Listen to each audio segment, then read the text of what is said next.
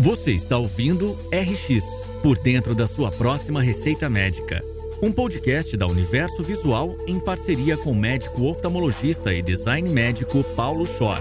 Com três décadas de pesquisa direcionada à inovação e novas tecnologias. Prepare-se para descobrir caminhos rumo a uma saúde mais efetiva e acessível. É um prazer ter você como ouvinte desse podcast.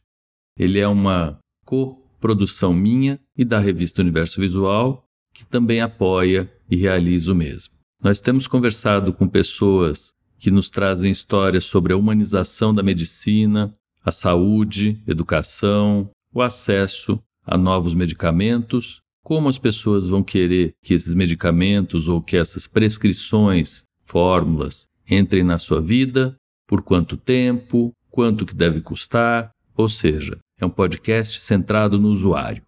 A cada semana eu converso com um convidado ou convidada e na semana seguinte faço a repercussão dessa entrevista. Será um prazer contar com o compartilhamento de vocês desses episódios e também com novas sugestões para próximas pautas. Comentem e sigam nas redes sociais. Obrigado.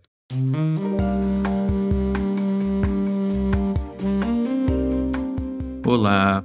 Hoje eu vou falar com vocês um pouquinho sobre o que passou pela minha cabeça depois da conversa com o Igor, que é um visionário, ele é um médico que hoje trabalha com questões de lógica avançada, vamos dizer assim, e que questiona bastante o modo como isso tem sido visto, ensinado e principalmente aprendido. E dessa conversa vem várias lembranças, uma das quais, quem tem mais do que 20 anos, vai lembrar bastante bem que é quando chegaram os primeiros computadores programáveis para o grande público.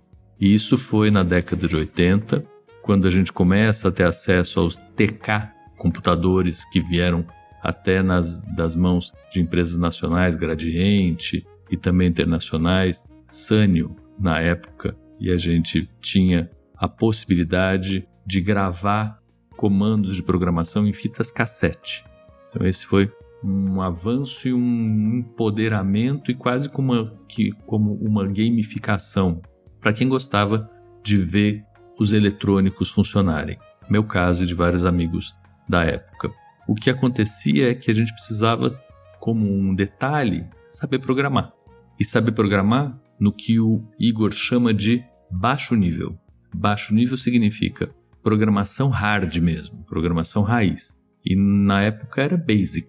E Basic era a primeira linguagem de programação que chegou para nós, para os mortais, aonde nós definíamos posições do cursor na tela, ações que o cursor ou que o objeto que nós desenhássemos poderiam ter, contas que poderiam acontecer, inputs que poderiam ser dados ou pedidos, programação.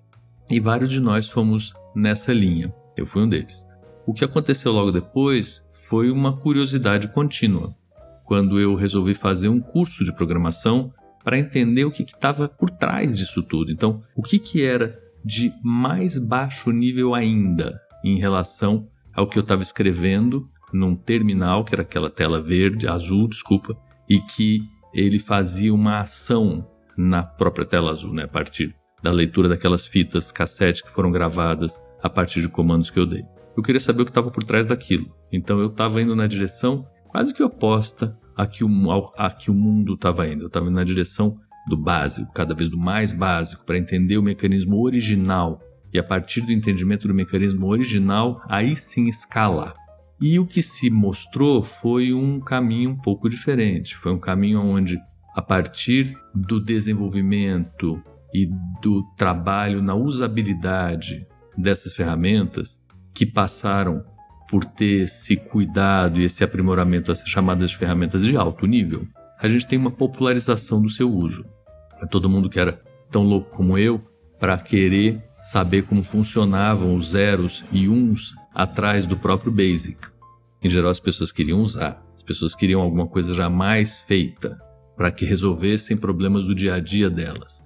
E então esse gap acabou sendo alguma coisa que para mim foi relativamente frustrante, mas que popularizou muito o próprio computador.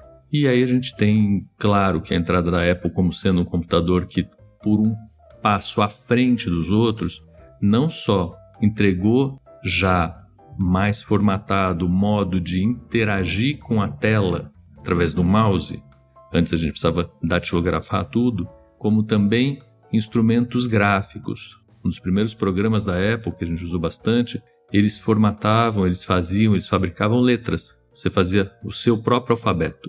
E isso, quem conhece a história do Steve Jobs, sabe que ele passeou bastante pela caligrafia. Então ele transfere isso para a empresa dele e oferece para a gente, na década de 80, letras personalizadas, que era muito lúdico, muito divertido e era claro que um jeito de entrar nesse universo da tal da computação de mais alto nível.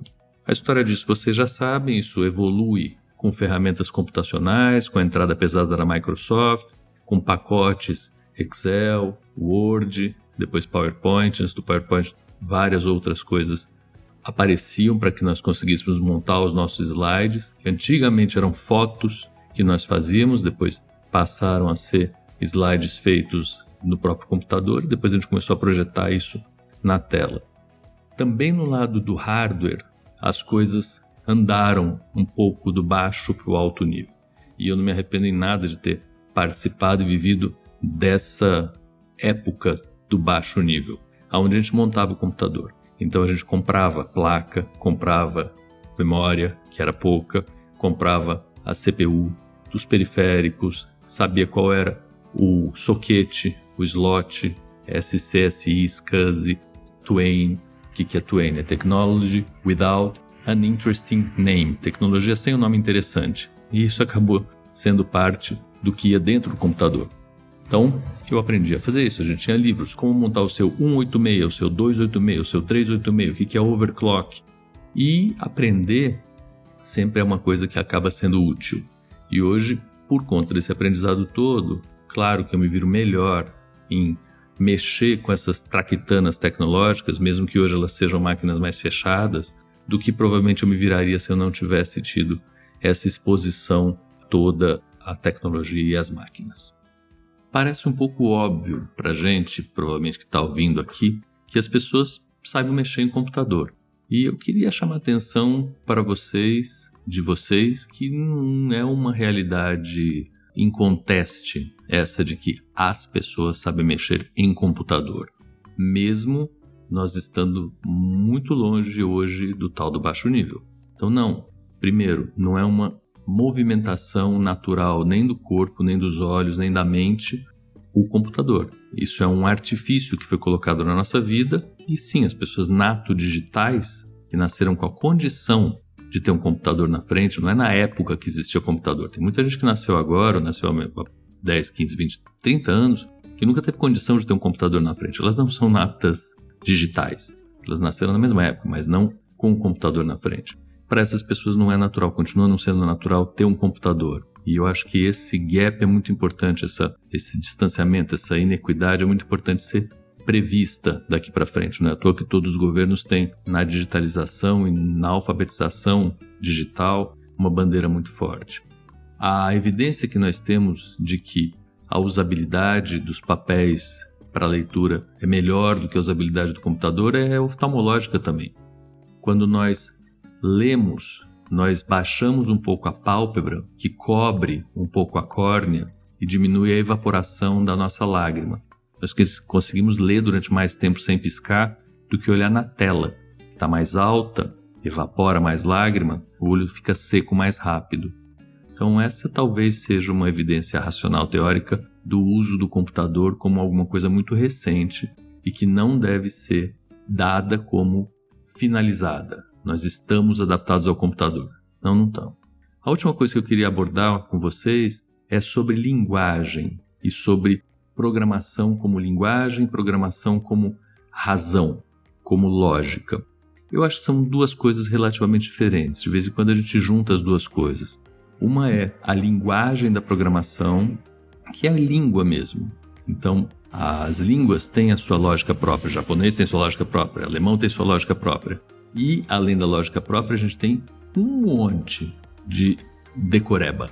Não tem como aprender inglês sem decorar, sem ouvir sem memorizar cada palavra, cada palavra. Cada nós podemos memorizar as palavras de inglês e vamos falar inglês provavelmente melhor do que se nós só soubermos a lógica da língua inglesa. Então, aí a gente tem uma coisa que é paralela, no meu entender, a outra, assim como na programação. Então, para aprender uma linguagem de programação, COBOL, BASIC, Fortran, Linux, qualquer coisa que seja, a gente precisa memorizar comandos, a gente precisa saber, a gente precisa entender o léxico, o dicionário, as palavras. E depois a gente precisa saber a lógica. Então, são coisas paralelas. Por isso, quando se fala em programação como uma execução, como um exercício de lógica, eu acho que a gente deve ir um pouco mais a fundo. Sim, a programação pode ser usada como um exercício de lógica, o que seria ótimo. A lógica, ela deve ser estimulada entre as pessoas, até porque essa é uma função humana que está meio em declínio, né? Hoje a gente tem muito pouca lógica sendo usada quando nós vamos analisar fatos, quando nós vamos ver se as evidências elas são reais ou elas são fake news. Então isso deveria ser muito estimulado. Mas isso não vem naturalmente só com a programação, só com o entendimento da linguagem. Vem mais. Nós precisamos também ter escolas de lógica, que elas podem ser feitas de outro jeito também.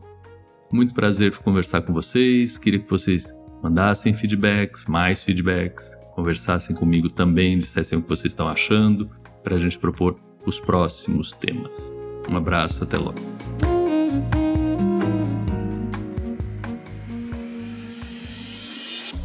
Você acabou de ouvir RX por dentro da sua próxima receita médica com Paulo Schor. Aproveite para se inscrever em nosso canal e acompanhar semanalmente as histórias e repercussões que serão apresentadas por aqui. Siga também as nossas redes sociais, arroba Revista Universo Visual e arroba Paulo Schor. Até a próxima!